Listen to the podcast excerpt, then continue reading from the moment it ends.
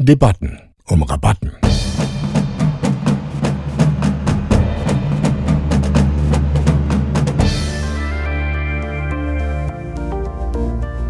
Freiräume sind unser Thema. Parks und Kleingärten, Plätze und Friedhöfe, die Strandbar am Fluss und der Stadtwald um die Ecke. Stadtentwicklung als Fest? Zu den Risiken und Nebenwirkungen fragen Sie Ihre Stadtplanerinnen und Stadtplaner.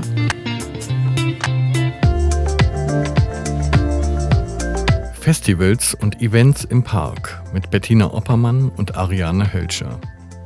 Kein Wochenende, an dem man nicht irgendwo feiern, sporteln oder Musik hören kann. Die fröhlichen Bilder finden sich am nächsten Montag in der Tageszeitung. Alle glücklich? Nicht immer, denn es häufen sich die Beschwerden. Im Folgenden hören Sie ein Statement von Prof. Dr. Bettina Oppermann zum Thema Festivalisierung und Eventisierung. Im Gespräch mit Ariane Hölscher, einer Anwohnerin der Faustwiese in Hannover, erfahren wir, wie es sich anfühlt, wenn Feste und Events immer mehr zunehmen.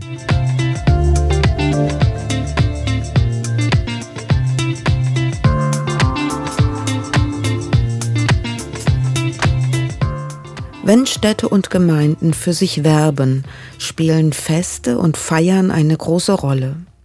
Unter den Begriffen Festivalisierung und Eventisierung hat sich heute aber eine Debatte entfaltet, die deutlich auf die negativen Seiten dieser städtebaulichen Strategie hinweist.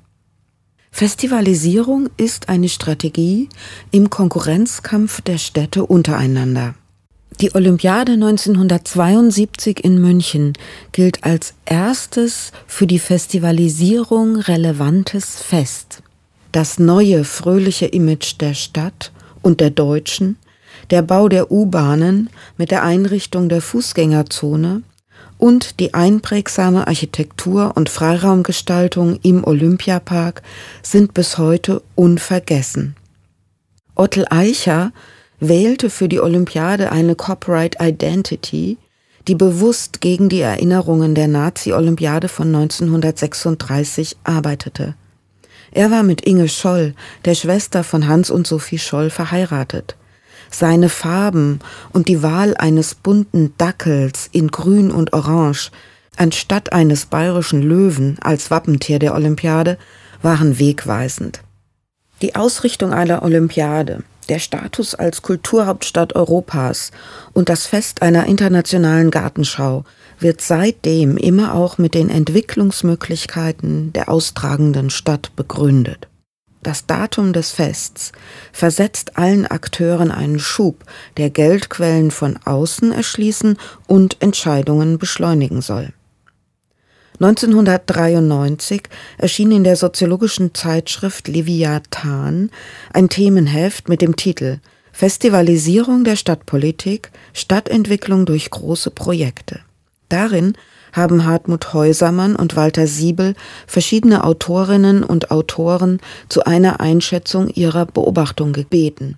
Immer häufiger hatten sich Städte damals um große Projekte beworben und diese Großereignisse als Turbo der Stadtentwicklungspolitik in der Konkurrenz unter den Städten für sich entdeckt. Der Begriff Festivalisierung war hier negativ konnotiert, denn die Logik der Sachzwänge dient schließlich auch dazu, besonnene Debatten abzukürzen. Das Risiko schlechter und dysfunktionaler Entscheidungen wächst. Auch in der Bevölkerung nimmt der Protest gegen Großereignisse zu. Die negativen Langzeitwirkungen der Großereignisse geben dem Widerstand der Gegner Auftrieb. Dazu gehören Festivalruinen wie alte Stadien, die nicht mehr benutzt werden, die beschleunigte Gentrifizierung von ganzen Stadtteilen und allgemein die Fehlallokation der Investition. Schließlich setzt man sich auch der Kritik aus, mit korrupten Institutionen wie zum Beispiel der FIFA zusammenzuarbeiten. Die vermeintlichen Vorteile der Expo in Hannover beispielsweise wurden in den 90er Jahren sehr skeptisch hinterfragt. Eine Stadt per Großprojekt ins Rampenlicht kommerzieller Interessen zu stellen, wird politisch heute nicht mehr automatisch honoriert. Spektakulär wurden zum Beispiel die Bewerbungen für Olympische Spiele in Hamburg oder München per Volksentscheid gestoppt.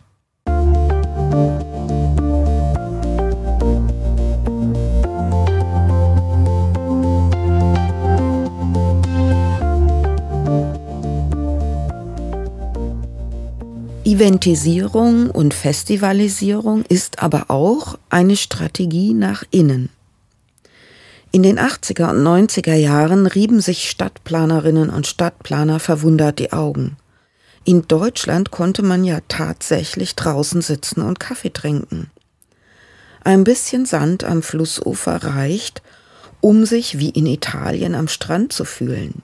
Die Mediterranisierung des öffentlichen Raums wurde hip und brachte coole Bilder.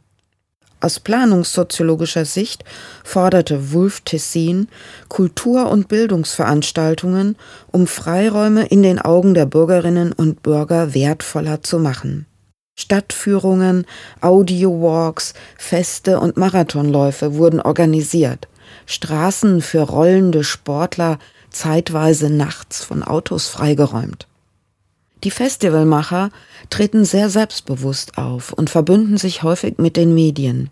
Sie inszenieren sich als Kulturschaffende, die Leben in die Stadt bringen und für lebensfreudige Bilder sorgen. Aber auch hier kippte die positive Wahrnehmung eines intensivierten Freiraumkulturmanagements. Dies liegt an verschiedenen Trends, die die Risiken und Nebenwirkungen der vielen Events deutlich zutage treten lassen und verstärken. Feste werden in der Tendenz immer häufiger, weil immer mehr Veranstalter deren kommerzielles Potenzial entdecken. Feste werden in der Tendenz auch größer, weil für sie gezielt Werbung gemacht wird. Sie dauern länger, weil sich der Aufwand für temporäre Aufbauten dann eher lohnt. Feste werden lauter, weil uns heute eine Technik zur Verfügung steht, die es erlaubt, große Gebiete zu beschallen oder einfach spontan illegal Feste zu feiern. Feste werden schließlich umfassend sicherheitstechnisch begleitet, was wiederum für immensen Hubschrauberlärm sorgt.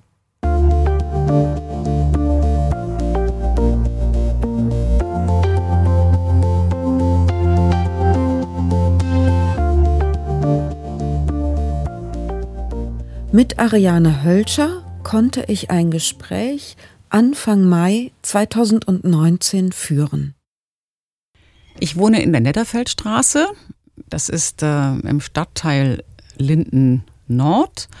Und ähm, ich bin 2008 nach Hannover gezogen und direkt gleich in die Netterfeldstraße, in die Wohnung.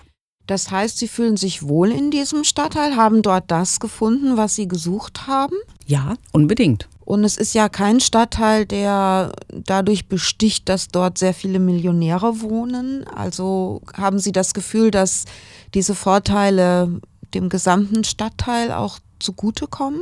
Das Schöne an Linden Nord ist ja, dass es ein gewachsener Stadtteil ist aus einer naja, man nennt es ja Arbeiterkultur, aber es ist interessant, dass ähm, gerade in Lindenlord es noch sehr, sehr viele Nachbarn gibt, die von sich sagen, ich wohne hier schon seit 40 Jahren, ich wohne hier seit 50 Jahren, ich bin hier schon zur Schule gegangen. Früher war da in dem Geschäft der Schlachter, früher war das der Dachdecker. Und das macht diesen Ort so heimelig, weil es so sehr viele Menschen gibt, die über viele, viele Jahre dort wohnen und zu denen man auch ganz leicht einen sehr guten Kontakt bekommt. Also man muss jetzt kein Bashing betreiben, aber was fehlt dem Stadtteil oder wo denken Sie, gibt es auch Nachteile, die man in Kauf nimmt, wenn man nach Linden zieht? Naja, Linden hat eine Hauptstraße, die ist die Limmerstraße und der Nachteil in Linden Nord ist, dass sich aus dieser aus dem Namen dieser Hauptstraße schon ein Verb gebildet hat, das sogenannte Limmern. Das heißt, es ist mittlerweile ein sehr lauter Stadtteil geworden in Bezug darauf, dass Menschen diesen Stadtteil für sich okkupieren, die dort aber nicht wohnen, ihn aber dann besuchen und ihn eben lautstark besuchen, ihre Freizeit dort vor allen Dingen nachts verbringen und ausleben, dahingehend, dass sie sich dort treffen, was an und für sich ja erstmal schön ist, aber es artet eben sehr oft aus in einem sehr intensiven Alkoholkonsum und ähm, wenn sie als Anwohner dann sozusagen wissen, vor ihrem eigenen Hauseingang sitzen dann abends auf der Treppe immer drei, vier Leute und trinken erstmal ihre fünf, sechs, sieben Biere, jeder einzeln, und sie dürfen dann am nächsten Morgen über die zerschlagenen Flaschen steigen, dann macht das Ganze nicht mehr so viel Spaß. Das heißt, wir sind hier schon ein bisschen mitten im Thema, beim Thema der Festivalisierung. Linden ist zu einem Partystadtteil geworden. Ja. Sie hatten ja im Eingang gesagt, dass dort Leute Party machen, die eben gar nicht in Linden wohnen. Es ist aber doch nicht so wie in Kreuzberg in Berlin oder in Barcelona in bestimmten Vierteln, dass wir es hier mit Touristen zu tun haben. Es sind Hannoveraner, die sich dort aufhalten auf der Limmerstraße, allerdings vielleicht nicht immer Lindner. Habe ich das richtig verstanden oder haben Sie da andere Beobachtungen gemacht? Also das ist jetzt schon ein kleines bisschen weitergegangen. Es ist tatsächlich so, dass wenn man samstags vormittags seine Einkäufe erledigt, stört man eigentlich mit seinen Tüten die Touristen, die fotografierend die Limmerstraße längs gehen. Das ist jetzt kein Scherz. Und zum anderen sind es aber ansonsten natürlich die städtischen Anwohner, die Linden Nord besuchen. Dazu kommt ja, dass wir in Linden Nord ein Kulturzentrum haben, die Faust. Und dort sind, ich glaube, drei große Veranstaltungsräume, die alle unterschiedliche Musik- und Eventangebote machen und das ähm, meistens sieben Tage in der Woche. Da ist also, es ist einfach unglaublich viel los, was oft auch sehr schön ist, aber in der Menge und in der Dauerhaftigkeit der Veranstaltungen dann eben sehr anstrengend wird für die Anwohner.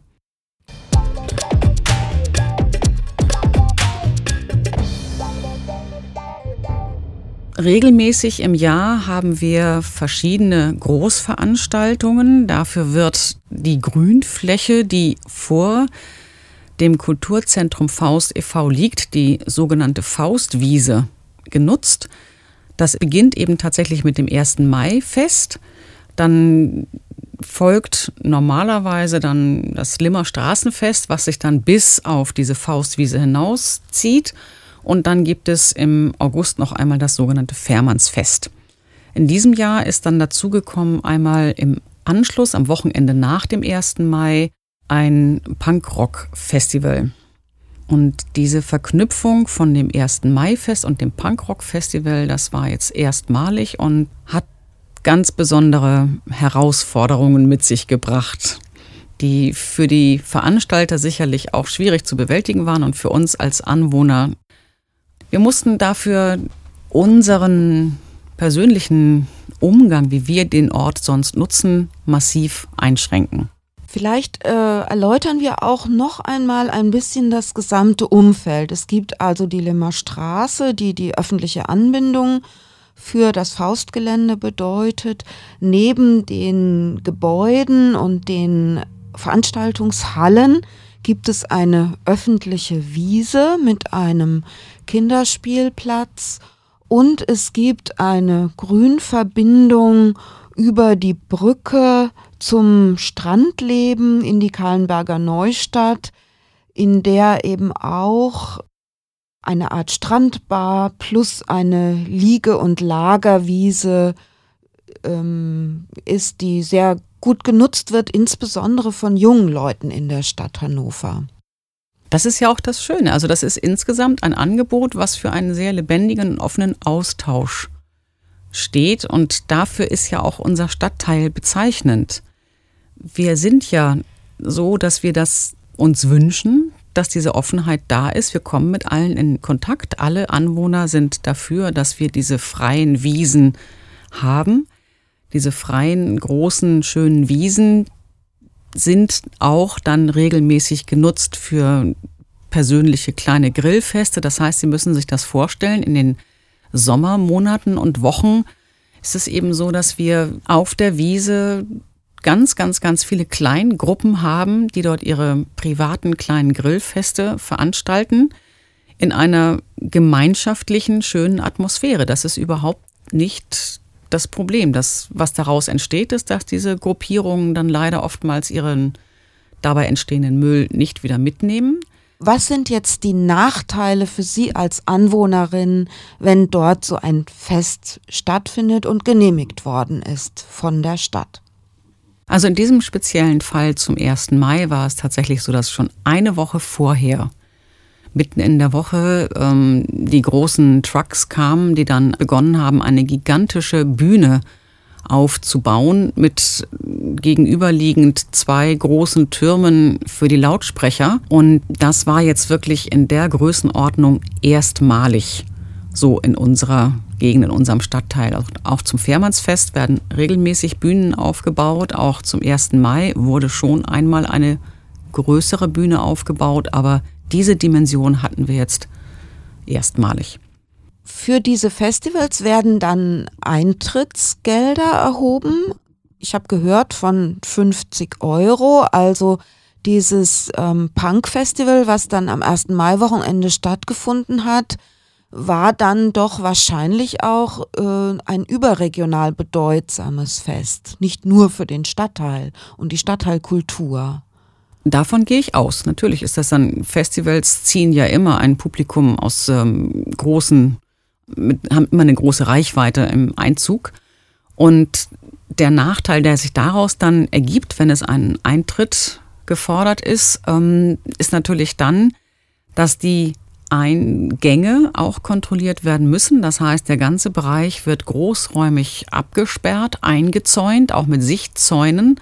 Und diese Zäune sind eben auch schon in der Woche vor dem Fest oder in den Tagen vor dem Festival nach dem 1. Mai aufgestellt worden, so dass wir dann eben in, mit unseren Wegen, wie wir sie sonst gehen, überhaupt nicht mehr das Gelände nutzen konnten. Und dann muss man sich auch noch vorstellen, es ist ja die Brücke über die Ime, die verbindet ja Linden Nord mit der Nordstadt und der Kahlenberger Neustadt mit der Universität, mit dem Unigelände. Das heißt, wir haben dort morgens und auch tagsüber regelmäßig fast raschauerartige Verhältnisse mit Fahrradfahrern und wenn denen die Wege genommen werden, es gab schon kuriose Situationen.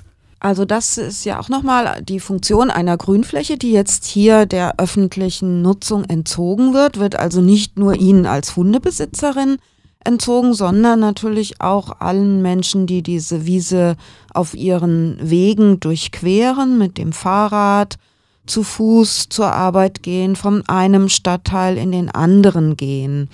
Das macht natürlich auch die Attraktivität dieses Ortes aus für Festivalveranstalter, dass sie ihn doch ganz gut abzäunen können, um dann eben auch Eintritt zu verlangen und andere normale mögliche Konsumenten des Festivals ausgrenzen können. Gibt es aber trotzdem auch Menschen, die quasi neben dem Zaun sitzen und die Musik genießen? Also sind die Auswirkungen dieses Festivalbereichs weiter gesteckt als nur die Umzäunung?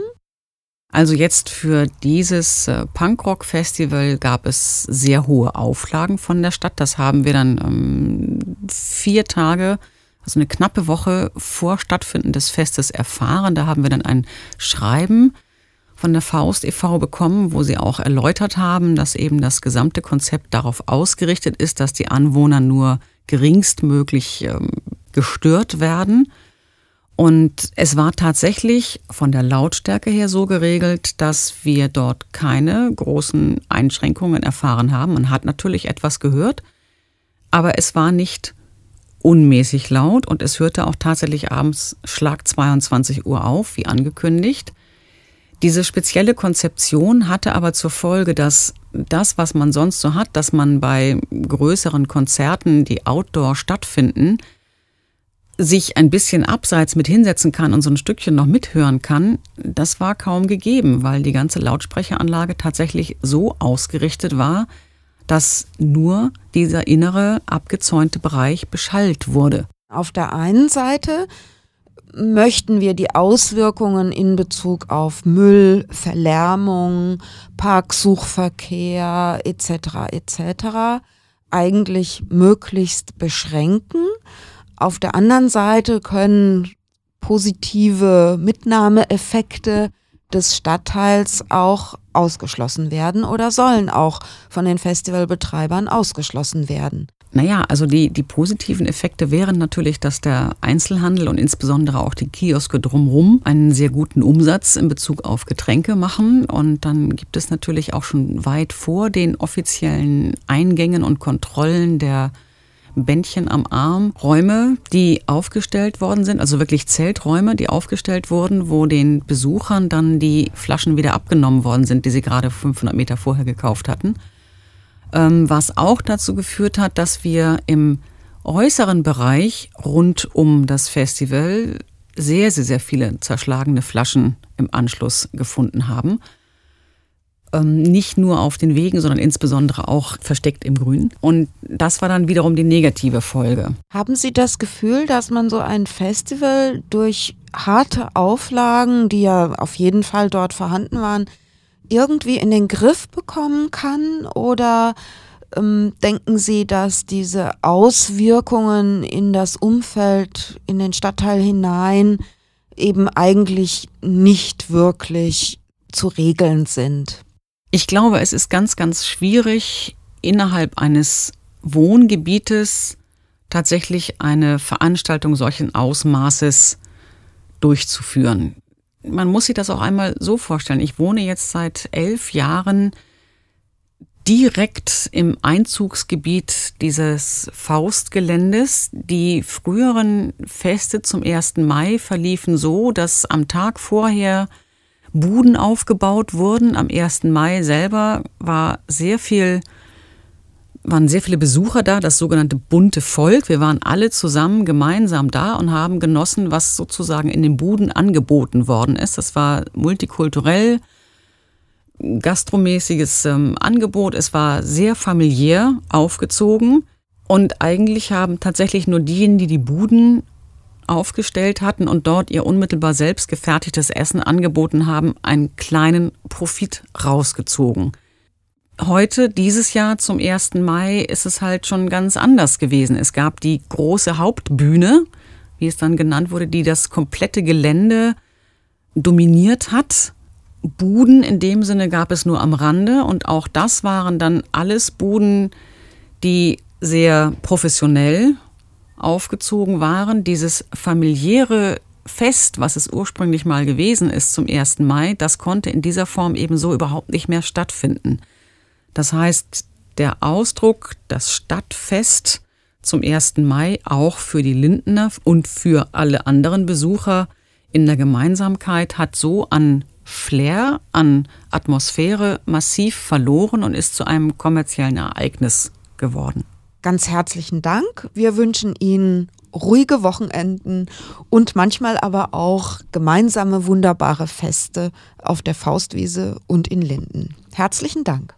Ja, vielen Dank und herzlich willkommen, wenn wieder was Schönes stattfindet.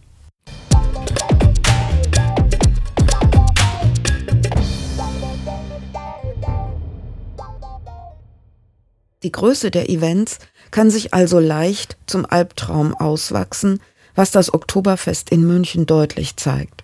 Popkonzerte brauchen große Open-Air-Arenen, die die Städte kaum mehr bieten können. Die dazu gehörige Infrastruktur von der Hotellerie bis zur Terrorabwehr erzeugt eine neue Interessenlage, die die öffentlichen Kassen in Bezug auf Abfallbeseitigung und Polizeieinsatz erheblich belastet. In der Folge sind auch die Umweltwirkungen der Events erheblich. Es geht zum Beispiel um sehr große Müllmengen, Musikverschmutzung, Probleme der Anreise, Sperrungen von Parks und Plätzen, sowie den Entzug des öffentlichen Raums für kommerzielle Zwecke. Und diese Flächenbelegung bezieht sich keinesfalls auf die wenigen Tage eines Events. Inklusive der Auf- und Abbauzeiten ergeben sich erhebliche Belästigungszeiten, so dass dabei die Zerstörung und Wiederinstandsetzung von Grünflächen berücksichtigt werden muss. Immer häufiger beschweren sich die Anwohner über Störungen gerade am Wochenende und in ihrer Freizeit.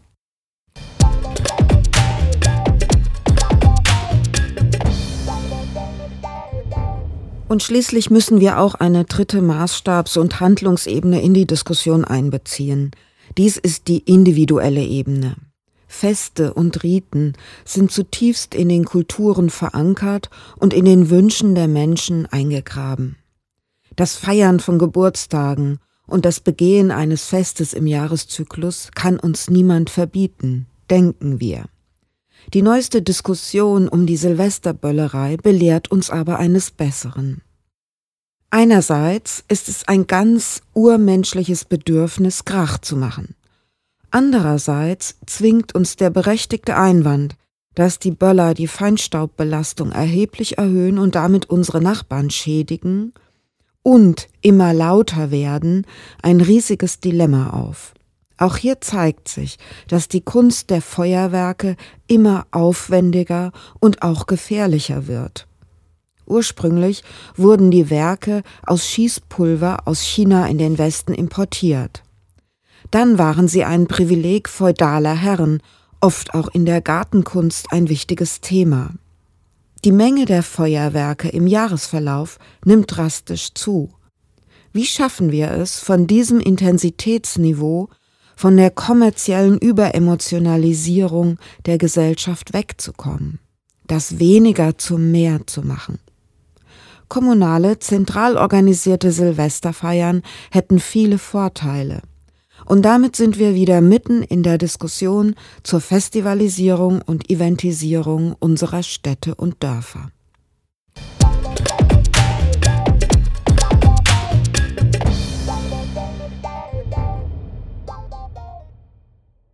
Brauchen wir Fachpläne für Festivals und Events? Wie bekommen wir die Geister los, die wir riefen? Mit dem traditionell etwas abgelegenen Kirmes- oder Schützenplatz ist es also schon lange nicht mehr getan. Die Mountainbiker wollen mitten in der Stadt ihren Wettbewerb austragen und nicht am Rand. Begehrlichkeiten für unorthodoxe Locations kommen auf. Der öffentliche Park oder der Weg am Flussufer wird per Handy schnell zum Ort einer spontanen Sommerparty. Public Viewing Angebote werden typischerweise im Park und nicht auf Parkplätzen angeboten. Da wollen die Symphoniker natürlich auch nicht beiseite stehen. Das Konzert im Park braucht aber dann doch eine Bühne und einen Regenschutz und eine Fernsehübertragung. So stellen sich neue Fragen.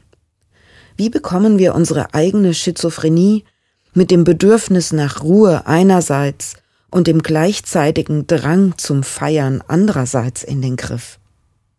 Wer genau ist wie von dem sommerlichen Lärmteppich betroffen? Und welche Stadt verordnet sich selbst eine Entzugstherapie oder wenigstens eine Diät und leistet sich einen Festival- und Eventplan, in dem Orte, Eignungen, Unverträglichkeiten und Beschränkungen festgelegt werden? Herzlichen Dank fürs Zuhören. Sie hörten ein Statement von Bettina Oppermann und ein Gespräch mit Ariane Hölscher aus Hannover-Linden. Sie hörten den Podcast zur Freiraumpolitik. Bettina Oppermann war verantwortlich für Konzept und Inhalt. Mitgewirkt haben Carlotta Reuter, Birte Gartelmann, Marike van Bruggen, Mareike Thies und Philipp Ludwig. Christoph Isermann hat sich um den Ton gekümmert. Mareike Thies verdanken wir Grafik und Texte.